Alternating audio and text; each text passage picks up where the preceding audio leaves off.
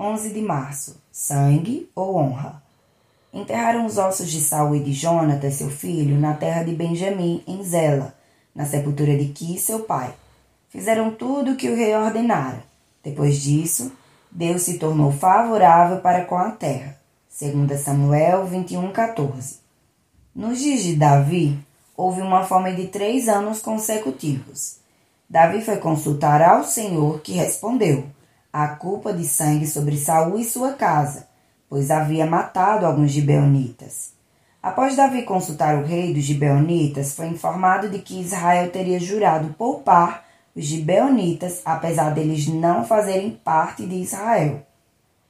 Porém, o rei Saul, por zelo a Israel e Judá, sacrificou muitos gibeonitas, a fim de destruí-los, ou seja, foi empenhada uma palavra e não cumprida. Com isso, Deus trouxe consequências até alguém buscá-lo, a fim de saber a causa de tanta escassez no meio do seu povo. Davi perguntou aos gibeonitas o que queriam para liberar bênçãos sobre Israel. Responderam então que não queriam nem prata nem ouro, mas sim os filhos de quem os oprimiu fossem separados. Sete homens para que os enforcassem. Assim foi feito. Todavia, essa ação de vingança tomada por esse povo não foi solução para Israel voltar a ser abençoada.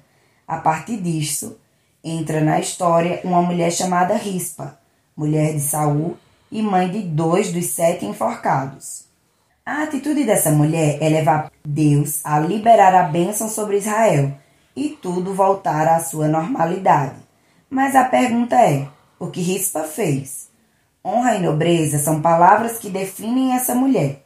Após a morte de seus filhos, se posiciona a fim de proteger seus cadáveres de predadores durante dia e noite, não permitindo que fossem mais humilhados, apesar de serem apenas corpos pendurados. Ao saber disto, o rei Davi deu ordens para que os ossos de Saul e de seus filhos e netos fossem sepultados em seus devidos lugares. E a Bíblia vai dizer que só após o fechamento desse ciclo é que Deus se torna favorável para com a terra. Aprendemos que Deus não se move por vingança, mas por honra. Nosso Deus é Deus de vida e vida em abundância. A nobre atitude de Rispa moveu o coração de Deus para curar a terra.